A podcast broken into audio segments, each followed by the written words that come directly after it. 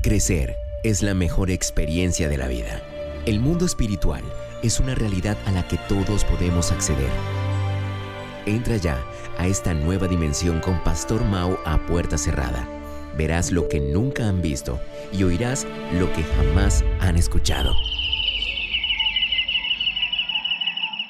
Hola, ¿qué tal? Yo soy el Pastor Mao y esto es nuestro devocional a puerta cerrada. Reciban un cordial saludo en este día pidiéndole a Dios que por favor nos ubique en el lugar correcto, con la gente precisa en el tiempo indicado y con la palabra oportuna, y que llene nuestro corazón de su paz, también de su dirección, para que podamos hacer su buena, perfecta y agradable voluntad de manera práctica en el día de hoy. Esta mañana me levanté pensando en cuántas veces hemos estado frente a una dificultad, un reto, que aunque se nos parece que, que ya lo hemos vivido, que alguien lo enfrentó y nos contó, sentimos que no somos capaces enfrentarlo. ¿Algún día te has sentido así? Lo digo porque no sé ustedes, pero yo le atribuía el hecho de que no podía hacer algo a la falta de, fortaleza. Quizás lo hacía por varias razones y una de ellas era porque tenía disfrazada mi debilidad o porque simplemente no estaba dispuesto a reconocer que era débil. Quizás en esos momentos por mi orgullo y por querer obviamente mostrarle a los demás que yo sí podía hacerlo, entonces simplemente quedaba paralizado allí.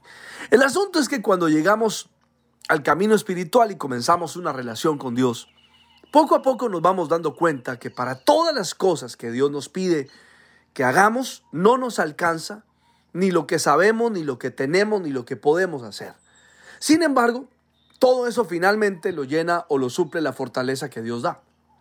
Pero mira, de eso no nos damos cuenta hasta que el mismo obstáculo, reto, desafío nos confronta la fe y obviamente nos lleva directamente a rendirnos a Dios y a pedir su ayuda. Lo digo porque Josué está comenzando la nueva etapa de su vida, liderando, como dice el libro de Josué, y ahora se encuentra con el primer obstáculo, que como ya lo dijimos, no le exige una fuerza física, porque frente al río Jordán crecido, literalmente no puede hacer nada por sí mismo. Entonces le toca detenerse, acampar tres días, buscar dirección, y esa es su primera prueba en su liderazgo, el poder de liderarse a sí mismo el poder gobernarse a sí mismo y entender lo que Salomón años más tarde diría en Proverbios 16:32. Mejor es ser paciente que poderoso, más vale tener el control propio que conquistar una ciudad. Escribe eso, Proverbios 16:32. Mira, para que esto fuera verdad, Josué se detuvo allí en esos tres días, recibe la instrucción de cómo enfrentar un río crecido. Primero tenía que llamar a un pueblo a la purificación, a mantenerse limpios. Y sabes, eso tiene que ver con un trabajo interno, con meditación profunda en el ser, con apertura total de corazón para que Dios se encargue de hacer su trabajo en lo más profundo de nuestra alma. Y permíteme dirigir la atención hacia lo siguiente. Acampar por tres días frente a las agitadas y crecidas aguas del Jordán y luego ver más allá dos millones de personas pasar de un lado a otro sin siquiera mojarse los pies, nos lleva directamente a la conclusión para este día que podemos cruzar con seguridad cualquier situación solo por el poder de Dios que actúa a través de nosotros. Pero sin duda, eso requiere, escribe estas dos palabras, formación espiritual. Para eso se necesita tiempo. Y por esa razón es que no importa el Jordán que tenga frente a ti, eso te exige preparación y formación espiritual. Mira, en el camino de la vida siempre va a aparecer un Jordán crecido. Un Jordán crecido que nos enseña lo que es verdaderamente importante en las batallas de la vida. Pero además tenía, ese río Jordán tenía un objetivo. Y es que Dios iba a respaldar a Josué frente al pueblo de manera especial para que su pueblo aceptara el liderazgo de Josué. Lo dijo el verso 7 y fue con el que terminé ayer. Y sabes, en Dios esto es muy importante. Contar con el apoyo y el respaldo de Dios, porque, sabes, de nada sirve lo que, lo que somos, lo que sabemos, lo que tenemos, si Dios no nos respalda. Esa es una de mis oraciones constantes. Señor, respáldame.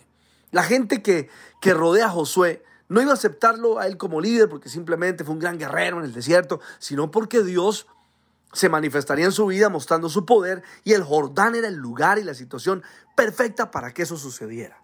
Por eso a veces aparecen ciertos Jordanes delante de nosotros.